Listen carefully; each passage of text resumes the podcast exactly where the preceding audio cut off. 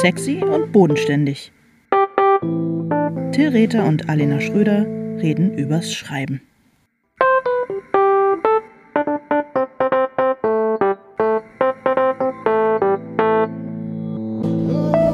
Keiner traut sich Hallo zu sagen am Anfang. Hallo Till. Hallo Alena. Na, Wir, wir zweifeln daran, ob es überhaupt losgehen soll.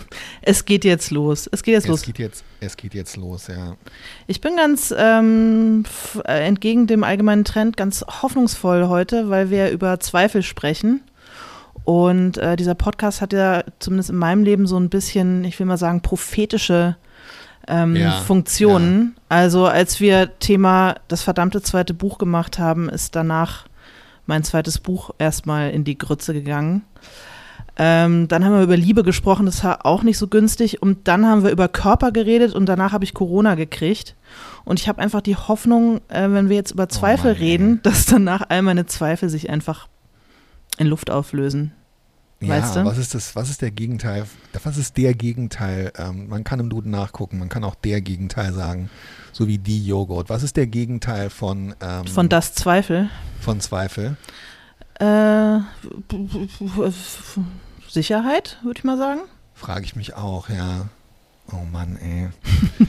oh Gott, Alena, ja, ich, äh, ja, wunderbar. Ich, äh, ich drücke uns, ich drücke uns allen, ich drücke uns allen die Daumen und ähm, Gewissheit. Gewissheit ist das Gegenteil von Zweifel. Ich, Gewissheit, okay.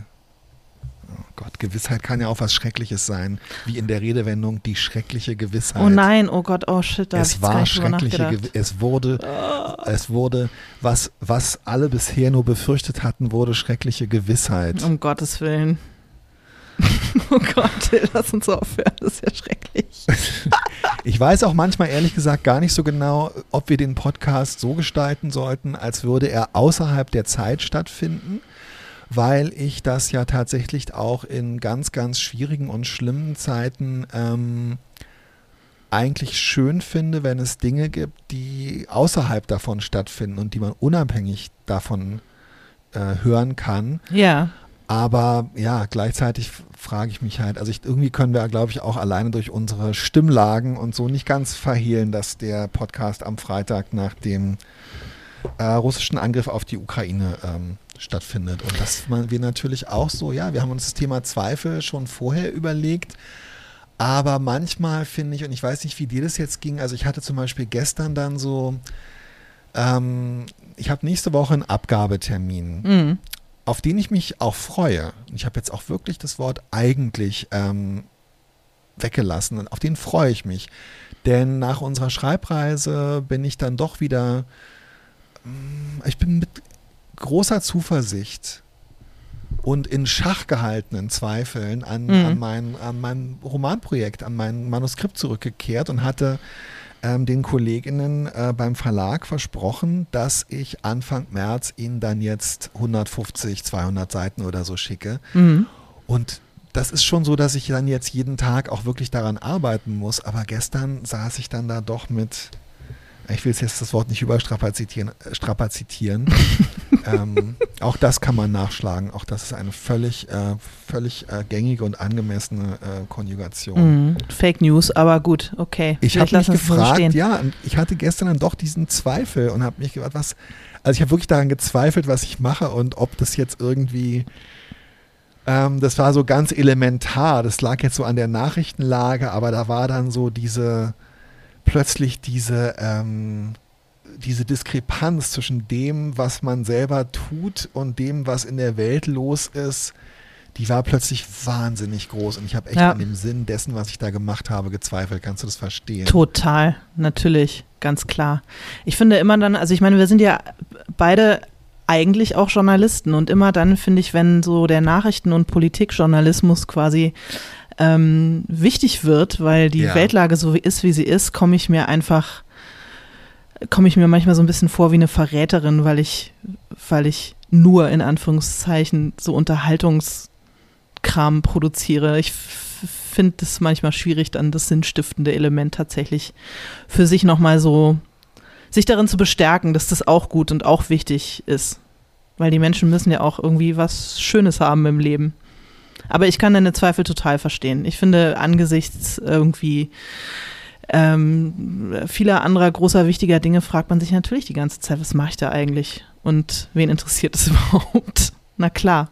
Total. Also ich meine, es kommt ja wirklich, also ähm, diese Schreckensnachrichten und äh, Nachrichten über menschliches Leid und so weiter, das äh, kommt ja nun wirklich alle.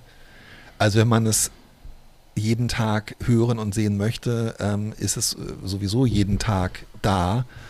Und Ereignisse, denen man sich ähm, gar nicht mehr entziehen kann und die auch tatsächlich Dinge verändern oder die irgendwie nochmal eine neue Qualität erreichen oder eine alte Qualität, von der man eigentlich dachte, sie wäre vorbei, wiederholen, die passieren ja nun auch in solcher Regelmäßigkeit, dass es immer, also ich kann das genau verstehen. Ich weiß dann aber auch, also ich habe dieses Instrumentarium des Politikjournalismus und so weiter, genauso wie du, ganz rudimentär auf der Journalistenschule ähm, gelernt und wir haben das aber beide nicht weiterverfolgt. Also du noch wirklich eher ja ähm, auf eine Art als ich. Ähm, du hast äh, tatsächlich ja auch äh, noch vor ähm, zwei Jahren, drei Jahren, vor drei Jahren, sorry, die Zeit läuft durcheinander, ein Buch über Organspende ähm, äh, mitgeschrieben, also was ja auch tatsächlich ein hochpolitisches Thema irgendwie ist. Ich habe, ich, man darf sich dann aber auch keine Illusion machen.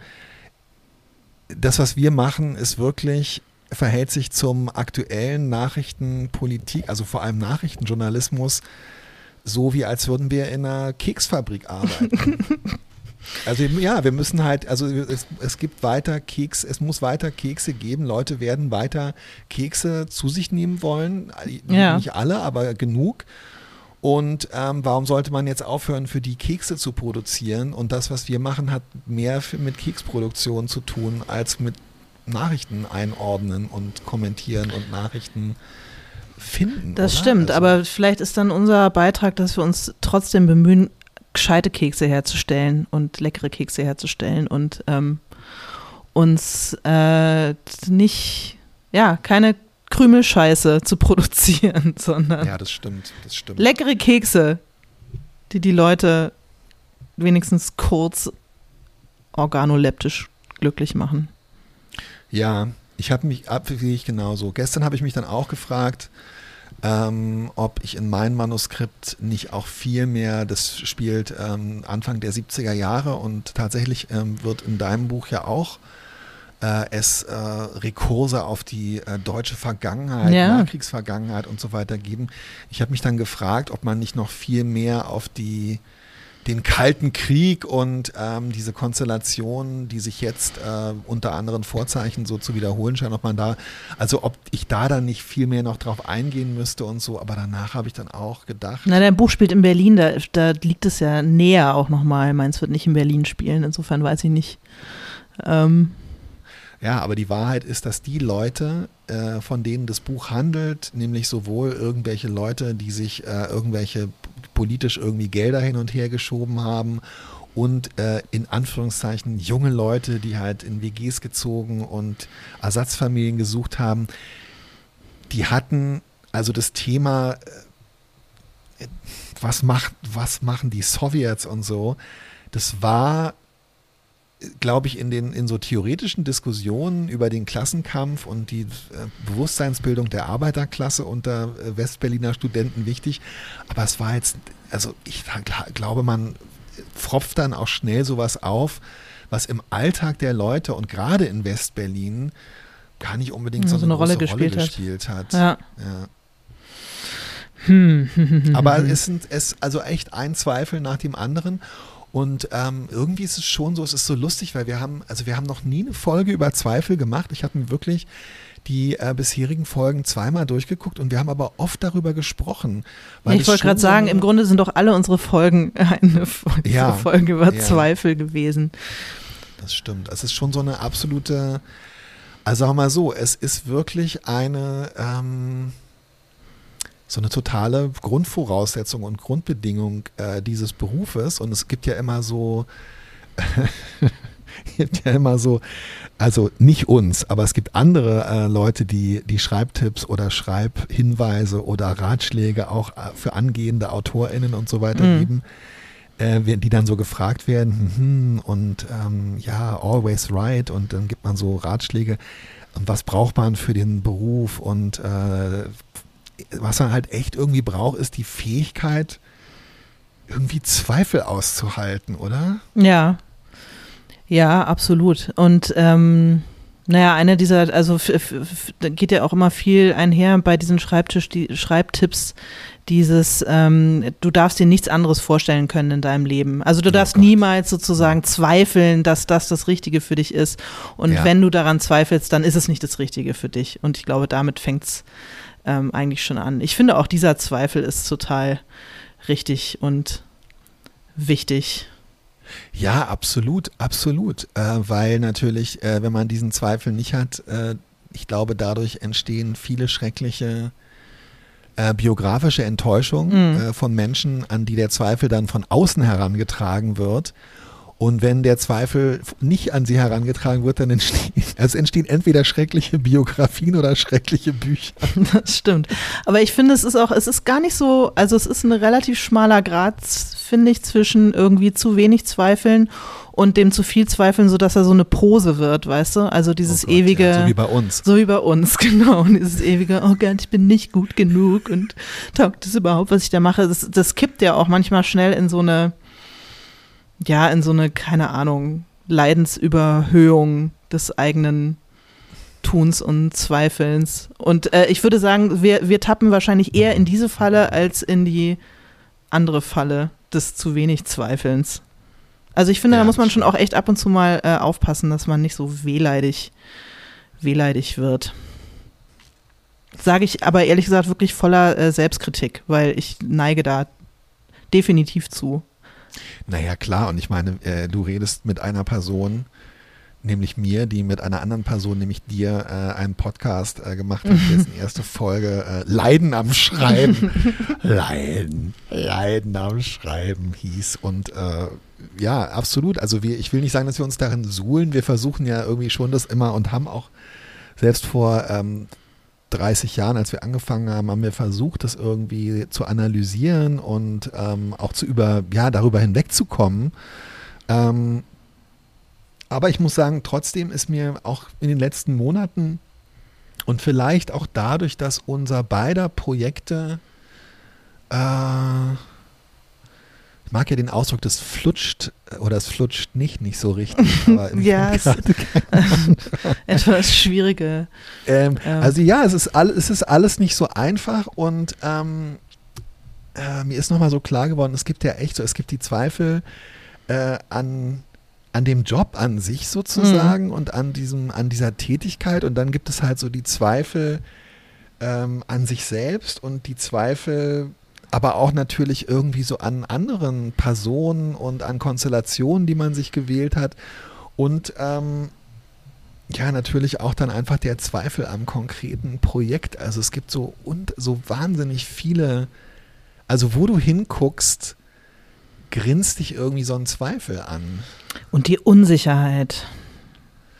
Ja, woher, also woher nimmst du das, ähm, woher, ähm, also wie kommst du da aus dieser Unsicherheit raus und was ist die Quelle von, äh, von, von, von, von positiver, von positiven Einflüssen, die irgendwie, das dir helfen, Zweifel zu äh, überwinden oder zumindest irgendwie unter Kontrolle zu behalten?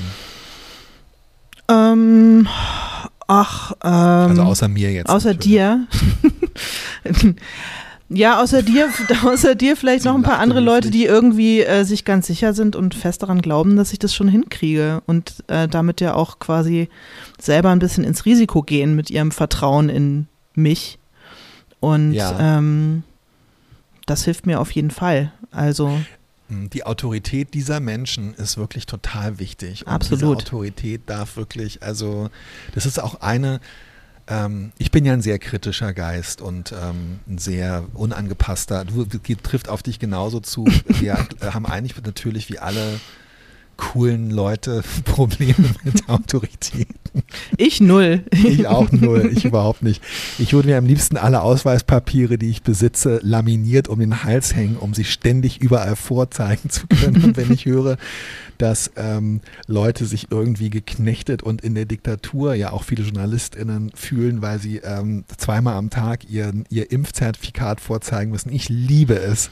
Autoritäten oder selbsthandelnden Autoritäten meine Zertifikate Seine, seine Daseinsberechtigung in schriftlicher Form. Es ist so schrecklich. Ey, es ist wirklich furchtbar. Ich habe schon überlegt, ob ich mir so eine, es gibt ja diesen Scam von den Apotheken, dass man sich einfach äh, seinen QR-Code auf so eine äh, Scheckkarte drucken ja. lassen kann. Und ich habe, das brauche ich wirklich nicht, aber ich habe überlegt, ob ich das mache. ja, ich bin leider auch, ich bin wirklich auch extrem, ähm, wie soll ich mal, unangenehm überrascht von mir selber, wie gerne ich Regeln befolge. Schrecklich, oder? Ja. Aber das liegt, glaube ich, daran, dass wir so waren, dass wir so kritische Geister sind, mm. Alina, dass wir einfach dieses Ventil bei so kleinen Sachen ähm. Komm, lass es uns nicht schön reden. du hast recht. Mir ist gerade eingefallen, dass ich neulich eine App runtergeladen habe, mit deren Hilfe man über Shortcuts verschiedener Bezirksamts-Webseiten ähm, äh, in Hamburg ähm, auf Radwegen parkende Autos anzeigen kann. Oha, nee, also so weit bin ich noch nicht. So weit bin ich noch nicht. Meinen Kindern äh, erzählt, so nach dem Motto, ähm, ein Mann sieht rot, euer Vater räumt jetzt auf. Mhm. Und äh, die Kinder waren wirklich, äh, die Kinder waren wirklich total entsetzt und äh, haben ja, zu Recht. Als, als, Cop und als Spitzel und als ähm, als Blockwart bezeichnet. und dann bin ich so ein bisschen aufgewacht. Ja, aber guck mal, da hast du doch ein Korrektiv in deinem, ähm, in deinem Leben. Ja, Mann, ey, aber vor der Waldorfschule Das dich äh, bei den richtigen ein, Dingen zweifeln lässt. Da parkt ein Range Rover, weißt du, so ein alter mit so einem Dachaufbau, der parkt da wirklich die ganze Zeit im Halteverbot, sodass man da nicht in die Straße rein und rausfahren kann und als Radfahrer nicht an den Autos. Und ganz ehrlich, mir reicht es jetzt, ey. Ja, okay, also sorry, war, ich bin ein bisschen abgeschwoffen. Ja, was sind, äh, äh wo sind die Autoritäten, die dich äh, vom Zweifel befreien, wenn du ihn hast? Außer mir natürlich. Ähm, Aber ich glaube, ich fürchte, ich bin keine Autorität so richtig. Ich glaube, ich bin eher quasi die, ähm, die, die, die, sichere Bank für, für äh, Preisung und, äh, und nee, äh, Zuneigung und Lob. Also ich glaube, ja, ich glaube, dass man sich diesen ähm, sozusagen diesen Ruf und diesen Status erwirbt, indem man auch mal was Kritisches oder auch was sehr grundsätzlich Kritisches gesagt hat. Und ich erinnere mich schon, dass du zum Beispiel, also es gab so einen ganz, ganz allerersten Entwurf für den Roman, der dann ähm, Treue Seelen geworden ist, wo es um so eine ähm, Liebesgeschichte, so, um so eine Freundschaft aus den 90er Jahren, die dann, äh, als die Leute irgendwie äh, Mitte, Ende 40, Anfang 50 oder so sind, äh, zu so einer Liebesgeschichte auf den zweiten Blick wird. Und ich erinnere mich, dass du mir da gesagt hast, dass du das, äh, dass dir das alles nicht so gut gefallen hat und vor allem der Anfang nicht und dass es halt so komisch sei und dass da wieder so eine Frau, so ein Mann hinterher schmachtet und so. Und das fand ich auch alles total richtig und habe es dann auch alles ähm, weggeschmissen. Ähm, also das und ja, also zu Recht oder zu Unrecht, ich würde sagen, zu Recht, seitdem vertraue ich dir total. das freut mich. Also das ja, aber das ist wirklich, also du hast aber tatsächlich recht. Also wenn jemand immer nur sagt, oh, es ist alles toll und so, dann ähm, vertraut man der Person vielleicht nicht. Und ich hatte, also ich habe neulich letztes Jahr ein, zwei Mal ein Manuskript von einer Kollegin gelesen, äh, was ich echt super fand. Es war so ein Romananfang und ich fand es echt total toll und ähm, sie hat mir dann geschrieben, dass sie nicht möchte, dass ich das weiter betreue als Mentor, weil ähm, sie härtere Kritik irgendwie braucht und weil oh. sie nicht glaubt, dass ich die ihr geben kann. Und ähm, das kann ich total verstehen. Ja, man braucht beides, glaube ich. Es war Juli C. Nein, äh, ich hab's vergessen. Ich habe vergessen, wer es war. Nee, ich habe es nicht vergessen. Ein, ein, es, war, es war wirklich ein guter Text, aber trotzdem konnte ich diesen Impuls total verstehen. Auf alle Fälle finde ich, dass man halt Leute, also Das ist aber auch so interessant. Also du hattest echt damals ja Zweifel an diesem Manuskript und hast die konkret geäußert und hast es konkret begründet. Und das finde ich zum Beispiel total wichtig. Also wenn man Zweifel an einem Projekt von jemandem hat und das irgendwie mhm. auch sagen möchte oder keine Ahnung, dann finde ich, muss man sehr, sehr konkret werden und muss ja. sehr genau sagen, dieser Anfang, wo diese und jene klassische dieser klassische Topos, der wird da auch wieder nur reproduziert und es ist nicht interessant und ich glaube, es ist ein unangenehmes Gefühl, wenn ich das lese. Also das finde ich dann total wichtig, während zum Beispiel das Aufbauende, das muss gar nicht für mich jetzt so, ähm, also Zweifel ausräumen kann man für mich auch sehr, sehr unkonkret. Da muss man mir einfach nur sagen, Du bist toll. Du bist toll, das hast du fein gemacht. Fein ja, aber guck mal, ist das der Grund, warum du dich jetzt, du hast ja gesagt, du freust dich auf den Abgabetermin, der dir bevorsteht nächste Woche, ähm, weil du das Gefühl hast, dann räumst du genau das ab. Also Ach so, dann. nee, weil ich mir dann einen reinkegle. Ach so, ja gut. Ach so, ja gut. Aber ich, ähm, ich hätte jetzt gedacht, dass, ähm, dass die Freude auch darin liegt, dass du weißt, die werden das dann lesen und höchstwahrscheinlich werden sie es gut finden und meine Zweifel ausräumen, die ich habe damit. Ja, oder sie werden es, ähm, weil wir diese Parameter auch relativ klar gemacht haben und uns da auch einig sind, ähm, Darum ist natürlich jeder Lektorinnenwechsel, jeder Verlagswechsel und so und jeder, das ist immer wieder aufregend. Mhm. Aber da weiß ich jetzt inzwischen, also wenn es ihnen nicht passt, dann sagen sie es und dann sagen sie es auch konkret.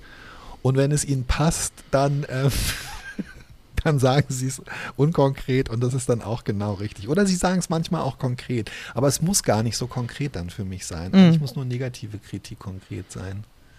Hast du mal an irgendwas überhaupt gar nicht gezweifelt? Und wie ist es dann ausgegangen? Um, ähm, oh wow, oh wow, okay.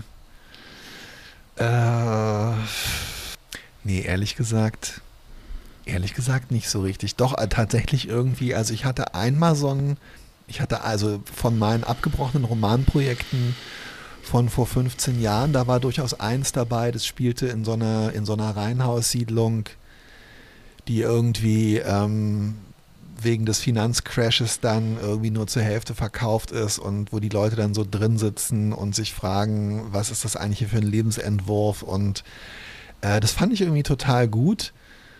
Aber ähm, seitdem bin ich auch so ein bisschen geheilt davon, weil das wirklich so dezidiert niemand außer mir gut fand. War schon verblüffend. Und dann denke ich aber immer, mein Gott, aber so, ähm, ich weiß nicht, irgendwie, Georg Büchner oder Emily Dickinson oder äh, das waren ja alles Leute, wo auch jetzt nicht die ganze Welt irgendwie gesagt hat, boah, das ist alles total toll, sondern die haben gesagt, äh, was ist denn das für eine Scheiße hier und äh, das will, will keiner lesen, entweder weil es zu verrückt ist oder weil du eine Frau bist oder so. Und die haben dann trotzdem so total weitergemacht. Also mhm. daran merke ich halt auch, dass ich in keiner Weise irgendwie ein Künstler bin, weißt du?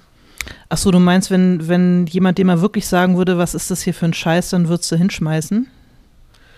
Also, wenn jetzt zum Beispiel, ähm, wenn jetzt zum Beispiel, äh, keine Ahnung, ähm, ja, weiß ich nicht, wenn Georg Büchner, mir fällt gerade kein anderer Name ein, ich bin auch kein verdammter Germanist, wenn Georg Büchner diesen Reinhaus-Roman geschrieben hätte und ähm, hätte den ähm, äh, hätte den, äh, ich kenne keinen anderen deutschen Autor aus der Zeit. Es ist wirklich, in, also der, die, die Bildungslücken, die kannst du bitte alles rausschneiden.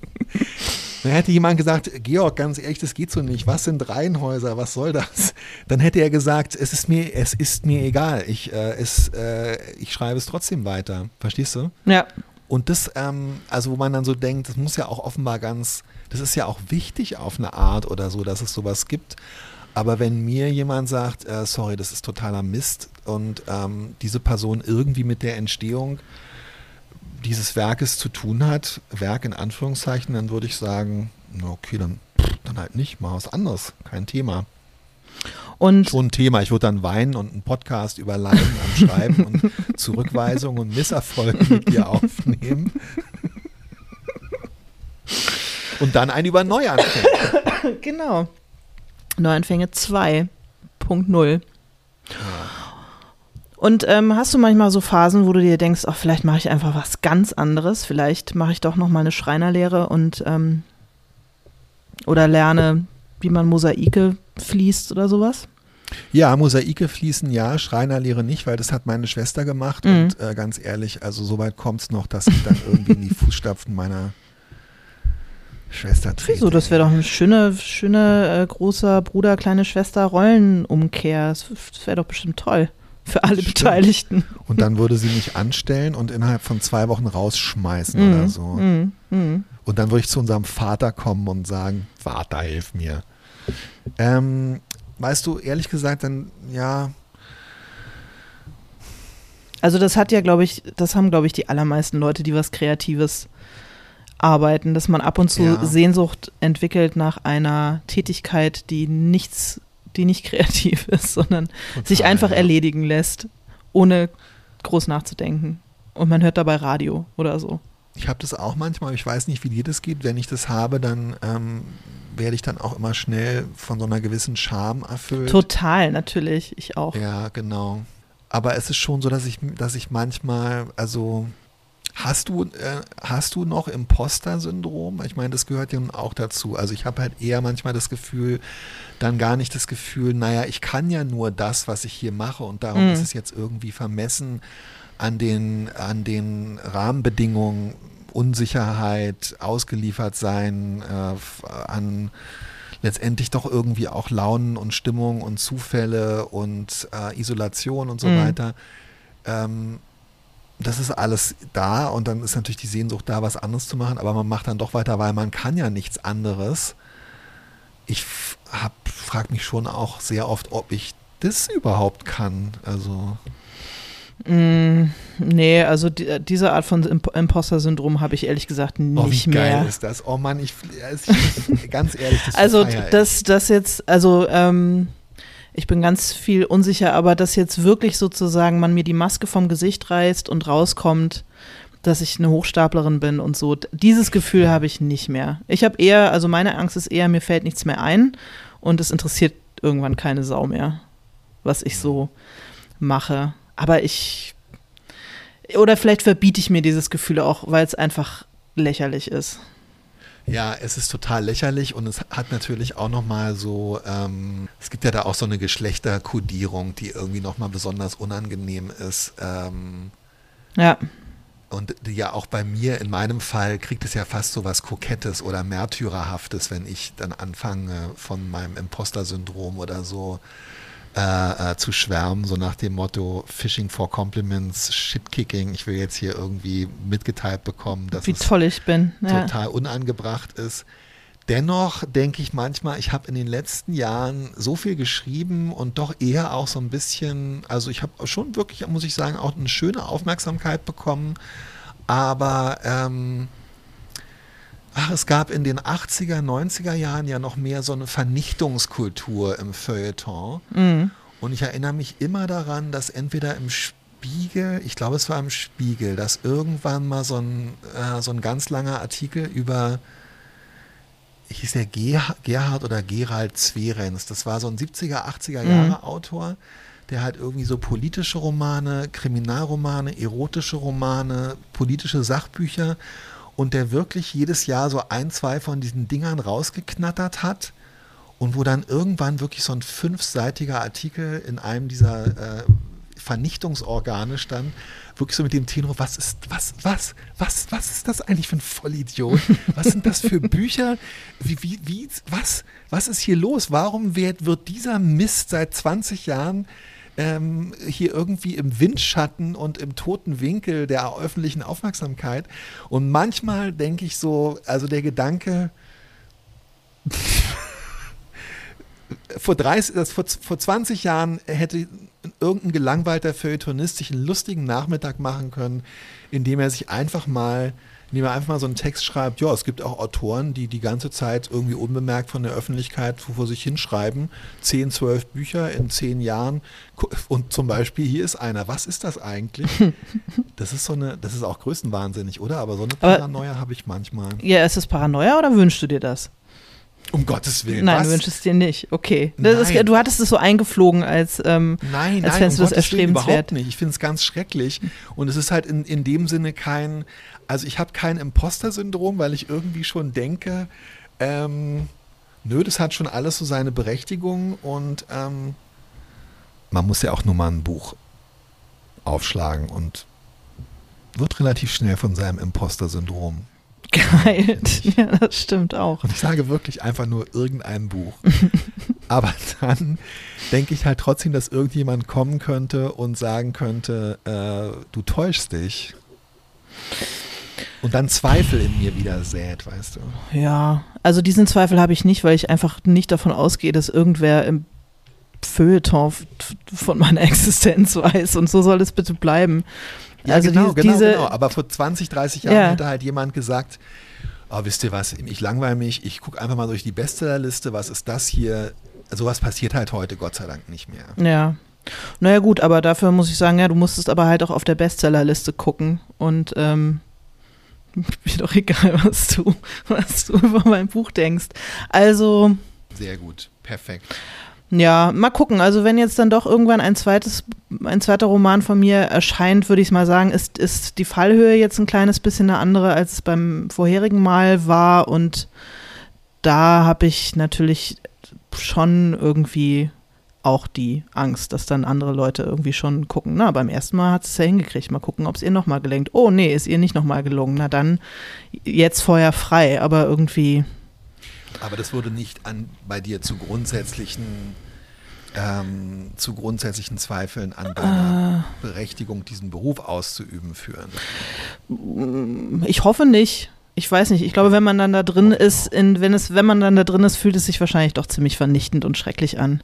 Und ich glaube nicht, dass man das dann so ganz von sich fernhalten kann. Aber ich würde mal sagen, also dass ich einen erfolgreichen Roman geschrieben habe, der äh, äh, gegen alle Wahrscheinlichkeit wirklich lange äh, sehr weit oben auf der Spiegel-Bestsellerliste stand, das ist ja nun mal Fakt und das kann ja auch keiner, das kann mir keiner nehmen.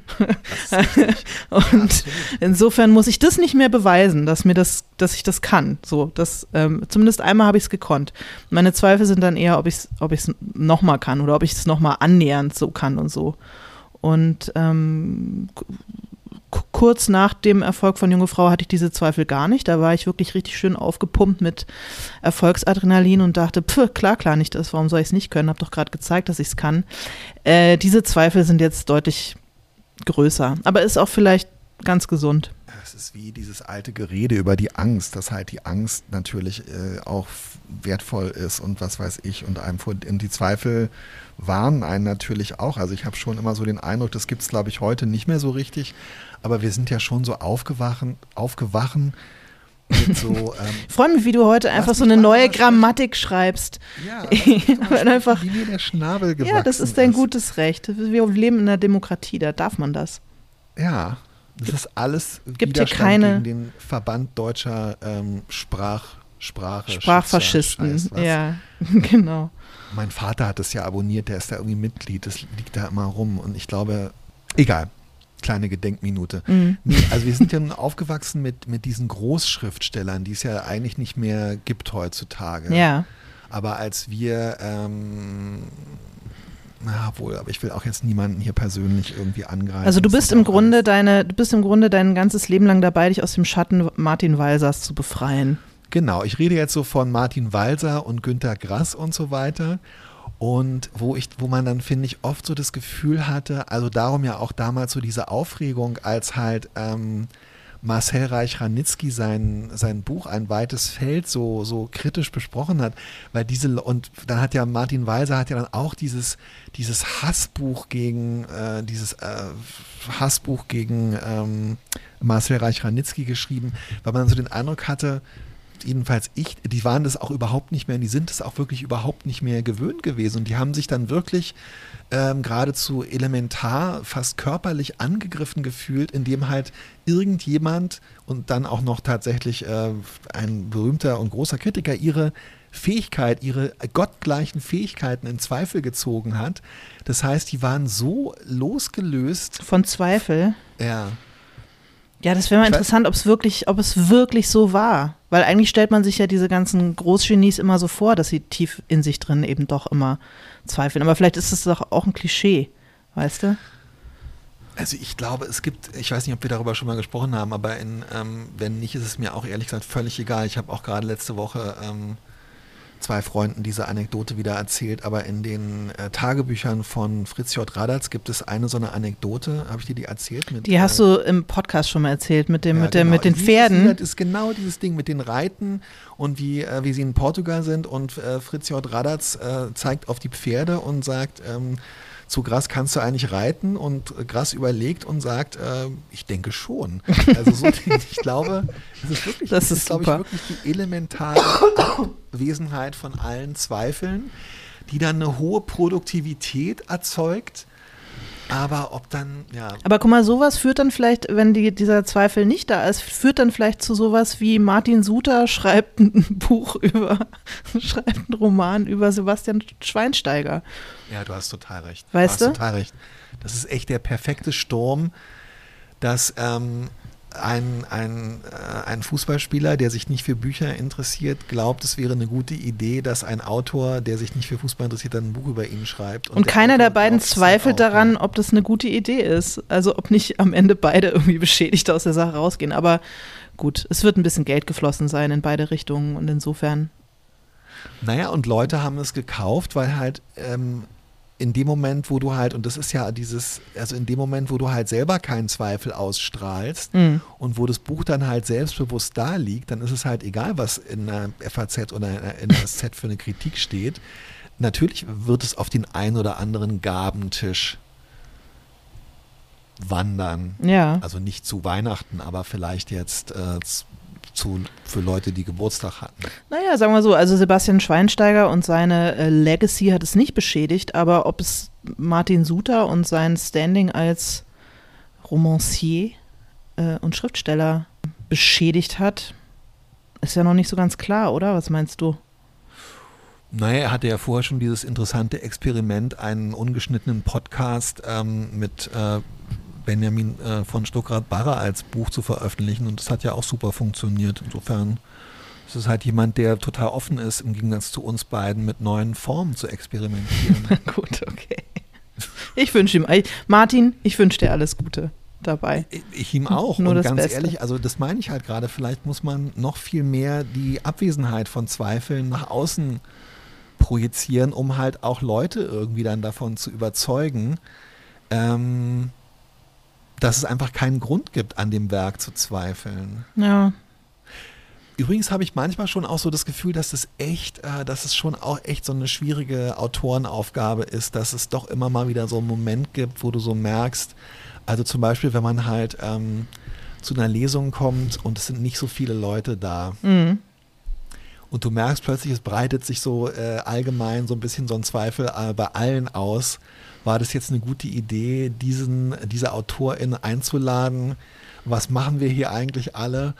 Und dann ist man, weil ja die VeranstalterInnen oft auch nicht so erfahren sind, ist man halt die Person, die dann irgendwie diesen Zweifel wirklich mit aller Gewalt niederkämpfen muss. Ja, aber ich finde da, das, uh, that's what the money is for. Ich, ich finde, dass, ja, ähm, äh, das ist dann der Job, den man dann mitmacht, dass man allen ja. ein gutes Gefühl gibt äh, sich selbst, dem Publikum und der traurigen Buchhändlerin, ähm, dass das alles vollkommen in Ordnung ist. Hast du beim Schreiben, also äh, gibt es irgendwie so eine Dynamik oder tatsächlich auch so ein, weiß ich nicht, also spult sich, spielt sich so ein, so ein Arbeitstag von dir oder sagen wir mal, du sitzt zwei, drei Stunden äh, und schreibst.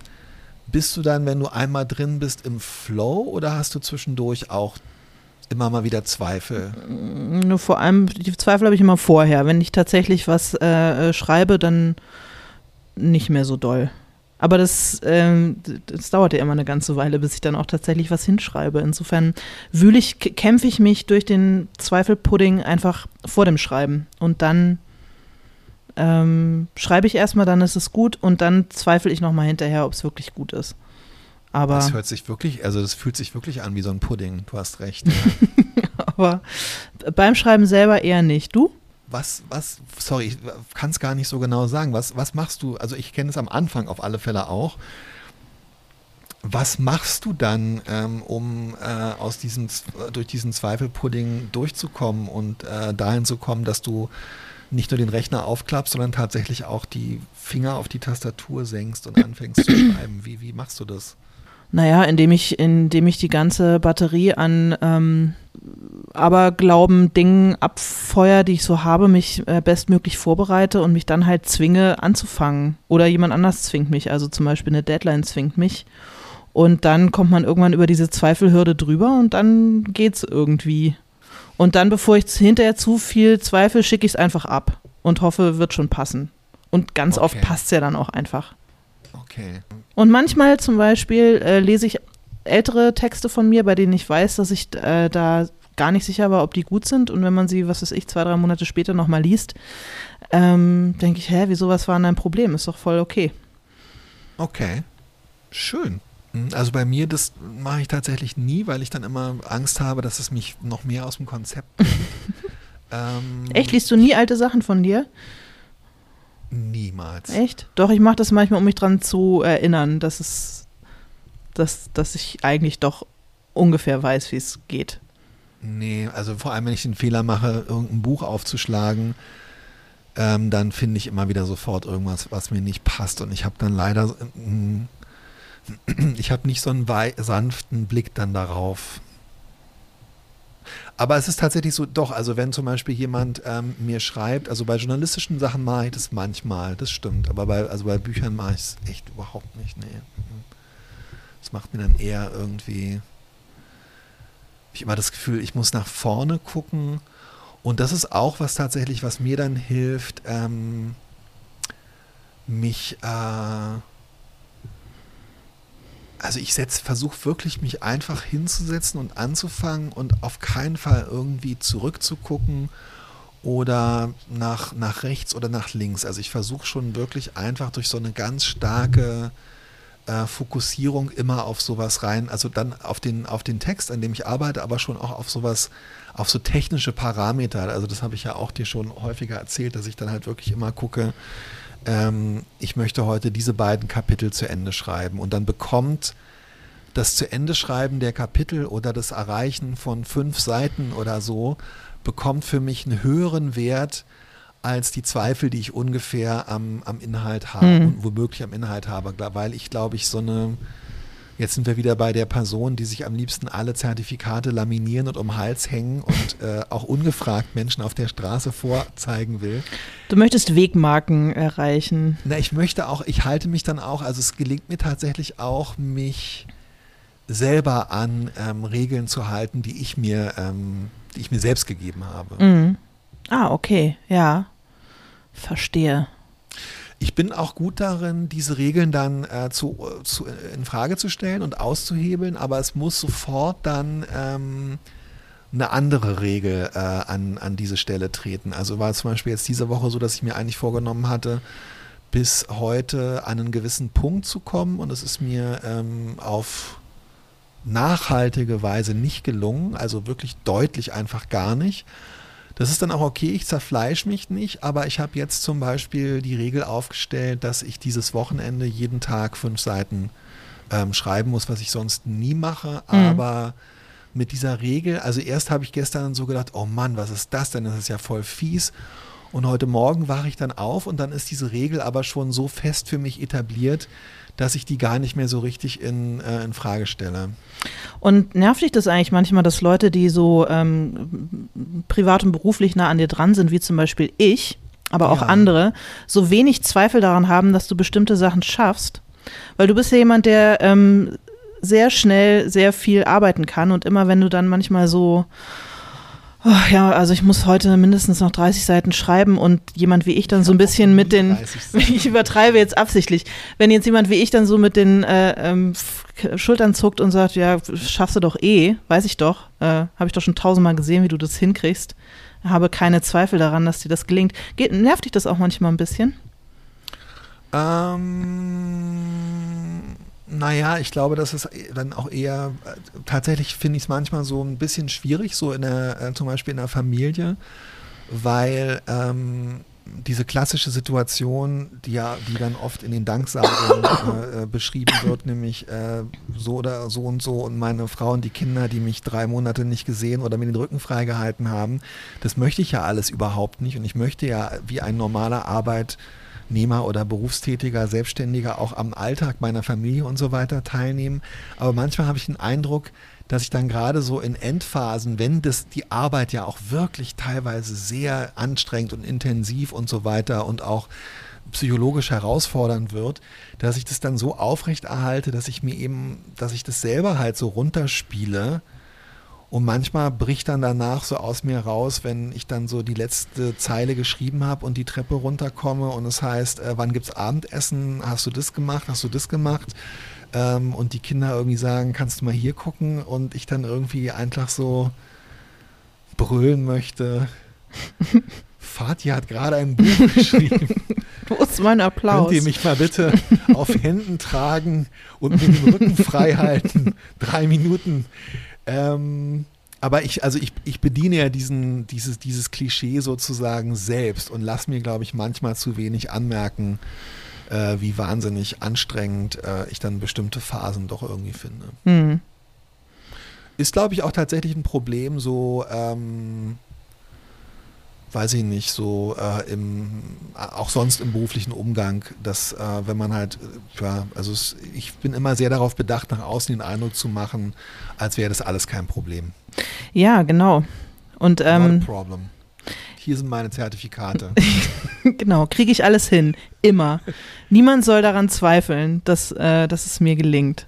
Hier ist der, mein Hinkriegerausweis ähm, mit der dritten Boosterung. Ja, verdammt. Vielleicht äh, sozusagen sollten wir diesen Zweifel ab und zu sehen, damit man uns ähm, Präsentkörbe schickt und, und, und so. Hm, weißt das frage ich mich auch manchmal, wenn man dann so liest, äh, was alles so passiert und ähm, wer alles wo nochmal in einem Hotel einquartiert wurde oder jemand an die Seite gestellt bekommen hat oder ähm, einfach ein, ein, Durchhaltepaket geschickt bekommen hat. Ja, stimmt, stimmt. Man, man bedient so ein Klischee, aber es entgeht einem vielleicht auch was. Ja. ja, ich fürchte, wir können nicht aus unserer Haut. Ja, guck mal, jetzt haben wir schon wieder. Wenn du das sagst, dann fühle ich mich immer sehr ähm, angestachelt. wenn ich meine Zweifel an dir äußere. Ich habe noch nie an dir halt gezweifelt. Sagst, ich müsste das sehr ey, künstlich. Eh. Ich müsste das sehr künstlich, ja, ich müsste meinen Zweifel an dir sehr künstlich herstellen. Aber wenn es, wenn dich das, ähm, wenn dir das besser gefiele, Nein, das kann ich das, aus. kann ich das natürlich machen. Guck mal, jetzt haben wir schon fast wieder eine Stunde gequatscht und in dieser Zeit immerhin nicht, sind wir nicht verzweifelt. Das ist doch schon mal nicht so schlecht.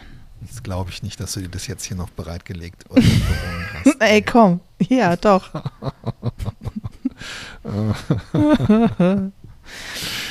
Nein, das ist sehr schön, das stimmt. Also, ähm, ja, let's not put the Zweifel in Verzweiflung. Nee, mhm. was? Äh, ich weiß auch nicht. Ey. Nee, ähm, ja, lustigerweise hat äh, neulich meine Therapeutin auch das Wort Verzweiflung, weil sie meinte, ob ich denn in dieser oder jener Situation verzweifelt gewesen sei.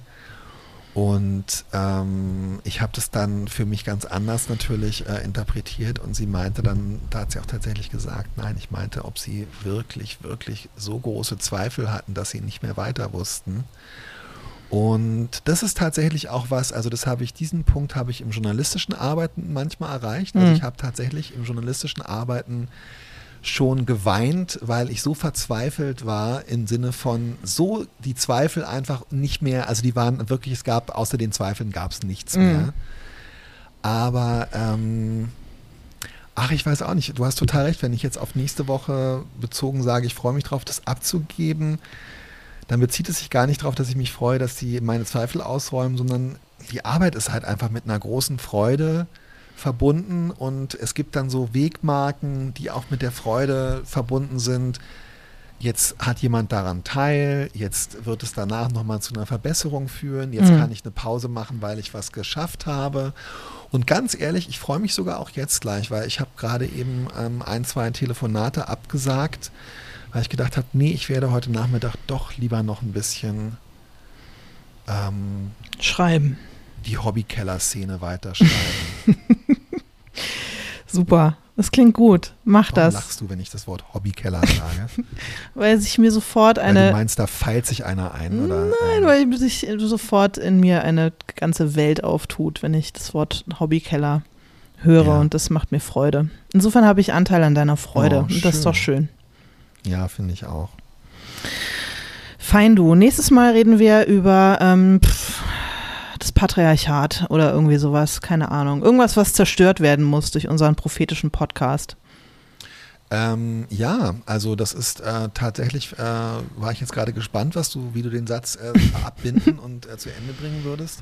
Ich finde es gar keine schlechte Idee, über das Patriarchat übrigens zu reden. Wir haben mal am Anfang über Männer und Frauen gesprochen und haben aber eher auch über das Schreiben aus der Perspektive von und so weiter gesprochen.